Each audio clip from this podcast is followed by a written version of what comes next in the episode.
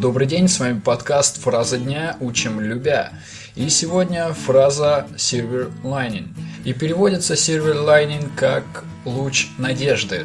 Дословно, «silver» – это серебро, «lining» – подкладка, облицовка, прослойка, то есть серебряная прослойка. Дословный образ фразы «прослойка хорошего». Э, ну и в пример могу привести следующее. I guess there is a silver lining in the situation. То есть я предполагаю, что в этой ситуации есть и что-то хорошее. С вами был Ангел Онлайн. Учите английский. Всем хорошего дня. Всего доброго.